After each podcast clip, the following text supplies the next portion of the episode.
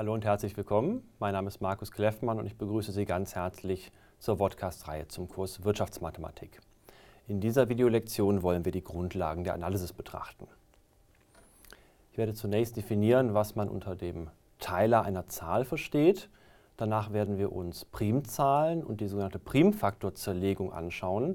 Und beide spielen dann eine ganz entscheidende Rolle, wenn wir danach das kleinste gemeinsame Vielfache und den größten gemeinsamen Teiler zweier Zahlen bestimmen wollen. Beginnen wir mit der Definition Teiler einer Zahl.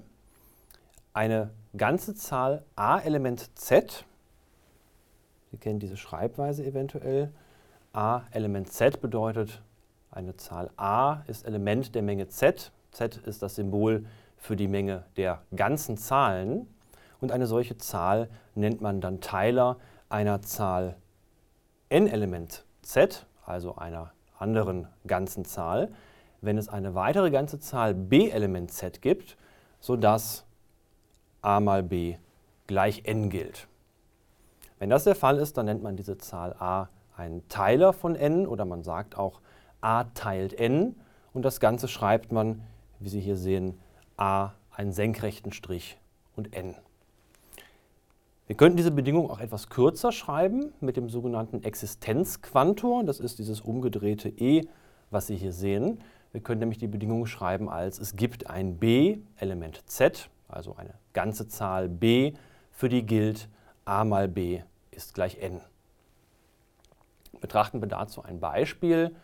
Betrachten wir die Zahlen 4 und 12, dann ist natürlich 4 ein Teiler von 12, denn es gilt ja gerade 3 mal 4 ist gleich 12.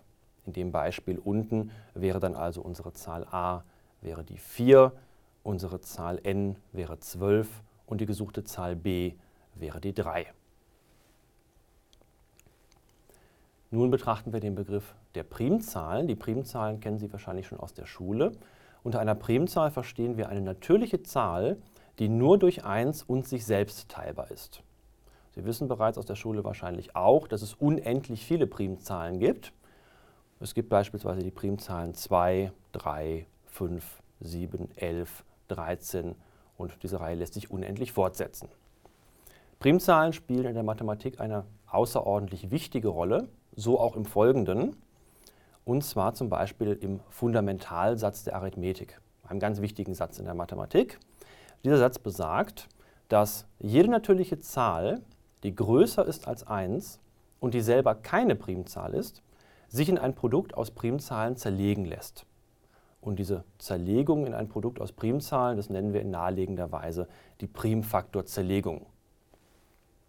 Betrachten wir dazu ein Beispiel, betrachten wir zum Beispiel die Zahl 36, dann lässt sich diese Zahl zerlegen, weil sie selber keine Primzahl ist, zum Beispiel in das Produkt 2 mal 18. 2 ist dann bereits eine Primzahl, die können wir also nicht weiter zerlegen. 18 ist noch keine Primzahl, wir können also erneut den Satz anwenden und können die Zahl 18 zerlegen und kommen dann auf 2 mal 9. Das heißt also, wir können schreiben, 36 ist gleich 2 mal 18 und das ist gleich 2 mal 2 mal 9. 9 ist ebenfalls noch keine Primzahl, auch diese Zahl können wir also weiter zerlegen in das Produkt 3 mal 3. Und somit kommen wir dann insgesamt zur Primfaktorzerlegung 2 hoch 2 mal 3 hoch 2 für die Zahl 36. Betrachten wir noch ein weiteres Beispiel, betrachten wir die Zahl 75. Auch 75 ist keine Primzahl, das heißt, auch diese Zahl können wir also wieder zerlegen in ein Produkt aus Primzahlen. Wir können schreiben, 75 ist gleich 3 mal 25. 25 ebenfalls keine Primzahl, lässt sich also ebenfalls weiter zerlegen. Wir können 25 zerlegen in das Produkt 5 mal 5. Und damit erhalten wir dann die Primfaktorzerlegung 3 mal 5 zum Quadrat für die Zahl 75. Betrachten wir noch ein letztes Beispiel, betrachten wir die Zahl 92. 92 ist keine Primzahl, lässt sich also erneut zerlegen in ein Produkt aus Primzahlen. Wir können schreiben, 92 ist gleich 2 mal 46. 46 lässt sich dann wiederum zerlegen in ein Produkt aus Primzahlen und zwar in das Produkt 2 mal 23. Und als Ergebnis erhalten wir dann 2 hoch 2 mal 23 als Primfaktor zur Legung der Zahl 92. Kommen wir nun zum Begriff des kleinsten gemeinsamen Vielfachen. das kleinste gemeinsame Vielfache, auch kurz KGV genannt, von zwei Zahlen a, b Element z. Wir haben also zwei Zahlen aus der Menge der ganzen Zahlen, a und b. Und das kleinste gemeinsame Vielfache von diesen beiden Zahlen ist die kleinste Zahl x Element n. Sie sehen, hier haben wir jetzt die natürlichen Zahlen und nicht mehr die ganzen Zahlen. Und diese kleinste Zahl x Element n muss dann die Eigenschaft haben, dass sie sowohl ein Vielfaches von a als auch ein Vielfaches von b ist. Dann nennt man sie das kleinste gemeinsame Vielfache von a und b. Betrachten wir dazu ein kurzes Beispiel. Nehmen wir die Zahlen 3 und 5, dann ist das kleinste gemeinsame Vielfache davon die Zahl 15. Wir können das auch abkürzend schreiben als KGV von 3,5 und das wäre dann in diesem Fall 15. Nun stellt sich natürlich sofort die Frage, wie können wir dieses kleinste gemeinsame Vielfache berechnen? Das geht relativ einfach und zwar mit Hilfe der Primfaktorzerlegung, die ich Ihnen eben vorgestellt habe. Und zwar gilt, dass das kleinste gemeinsame Vielfache der Zahlen a und b gerade eben das Produkt aller Primfaktoren ist, und zwar jeweils mit den größten vorkommenden Exponenten, die in mindestens einer der beiden Primfaktorzerlegungen vorkommen. Das heißt, was tun wir? Wir betrachten die Primfaktorzerlegungen der Zahlen a und b. Wir betrachten alle Faktoren, die in mindestens einer dieser beiden Zerlegungen vorkommen und wählen dann die Faktoren mit den größten Exponenten aus. Davon bilden wir das Produkt und das ergibt dann unser kleinstes gemeinsames Vielfaches. Schauen wir uns dazu ein Beispiel an. Betrachten wir die Zahlen a gleich 36 und b gleich 75. Dann bestimmen wir zunächst die Primfaktorzerlegung dieser beiden Zahlen. 36 ist, wie Sie im Beispiel vorhin gesehen haben, 2 hoch 2 mal 3 hoch 2 und die Primfaktorzerlegung von 75 ist, wie Sie ebenfalls im Beispiel vorhin gesehen haben, 3 mal 5 hoch 2. So, und jetzt nehmen wir alle Faktoren, die dann in diesen Primfaktoren vorkommen, Entschuldigung, die in diesen Primfaktorzerlegungen vorkommen, und zwar jeweils mit dem größten Exponenten. Bei der 2 hoch 2 ist es eindeutig, weil die nur in der oberen Zerlegung vorkommt. Die 3 kommt sowohl unten als auch oben vor. Wir nehmen also den Faktor aus der oberen Zerlegung, weil dort der Exponent größer ist. Und dann nehmen wir auch noch 5 hoch 2. Und diese drei Zahlen miteinander multipliziert ergeben als Produkt das kleinste gemeinsame Vielfache oder kurz KGV der Zahlen a und b. Das heißt, wir haben also KGV von a, b gleich 2 hoch 2 mal 3 hoch 2 mal 5 hoch 2 gleich 900. Wir kommen zu einem weiteren wichtigen Begriff, und zwar zum Begriff des größten gemeinsamen Teilers zweier Zahlen. Unter dem sogenannten GGT versteht man dann die größte Zahl m Element z, also die größte ganze Zahl m, die zwei Eigenschaften besitzen muss. Sie muss die Eigenschaft besitzen, dass sie die Zahl a teilt und dass sie die Zahl b teilt. Und darüber hinaus muss gelten, dass jede andere ganze Zahl, n Element z, die ebenfalls ein Teiler von a und ein Teiler von b ist, ebenfalls m teilt.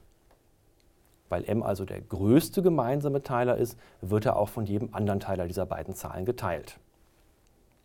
Betrachten wir dazu ein kurzes Beispiel. Der größte gemeinsame Teiler der Zahlen 12 und 18 wäre beispielsweise die Zahl 6. Und auch das können wir wieder etwas kürzer schreiben. Wir können einfach schreiben, GGT von 12,18 ist gleich 6. Nun kann man sich erneut die Frage stellen, wie kann man denn diesen größten gemeinsamen Teiler schnell und einfach berechnen? Auch das geht jetzt wieder über die Primfaktorzerlegung. Und es sieht auch ganz ähnlich aus zu der Berechnung des KGV. Es gibt allerdings einige kleine Unterschiede. Und zwar, es gilt erneut, dass der GGT von a und b das Produkt bestimmter Primfaktoren aus den Primfaktorzerlegungen ist. Diesmal allerdings der Primfaktoren mit den kleinsten Exponenten und diesmal betrachten wir nur alle Primfaktoren, die auch wirklich in beiden Zerlegungen vorkommen. Das heißt also erneut, wir bilden die Primfaktorzerlegungen der Zahlen a und b. Wir betrachten alle Primfaktoren in diesen Zerlegungen und dann nehmen wir alle die Primfaktoren, die in beiden Zerlegungen vorkommen, jeweils mit dem kleinsten vorkommenden Exponenten, multiplizieren die miteinander und erhalten damit den größten gemeinsamen Teiler. Betrachten wir dazu ein kurzes Beispiel. Wir nehmen die Zahlen a gleich 12 und b gleich 18. Dann bilden wir die Primfaktorzerlegung dieser beiden Zahlen. 12 ist offensichtlich 2 mal 6, was nichts anderes ist als 2 mal 2 mal 3. Damit erhalten wir also die Primfaktorzerlegung 2 hoch 2 mal 3. Und 18 können wir zerlegen in 2 mal 9, was nichts anderes ist als 2 mal 3 mal 3. Wir kommen also zur Primfaktorzerlegung 2 mal 3 zum Quadrat. Ja, und nun betrachten wir erneut die Primfaktoren, diesmal allerdings die Primfaktoren mit den kleinsten Exponenten. Deswegen wählen wir also die 2 aus der unteren Zerlegung und die 3 aus der oberen Zerlegung. Und diese beiden Zahlen miteinander multipliziert ergeben dann den größten gemeinsamen Teiler oder kurz GGT von 12 und 18. Und das wäre dann 2 mal 3 gleich 6. Damit sind wir auch schon am Ende angelangt. Ich habe Ihnen in diesem Podcast erläutert, was man unter dem Teiler einer Zahl versteht und was Primzahlen und die Primfaktorzerlegung sind. Und danach haben Sie gesehen, wie man mit Hilfe der Primfaktorzerlegung auf einfache Weise das kleinste gemeinsame Vielfache und den größten gemeinsamen Teiler zweier Zahlen bestimmen kann. Ich bedanke mich für Ihre Aufmerksamkeit. Bis zum nächsten Mal.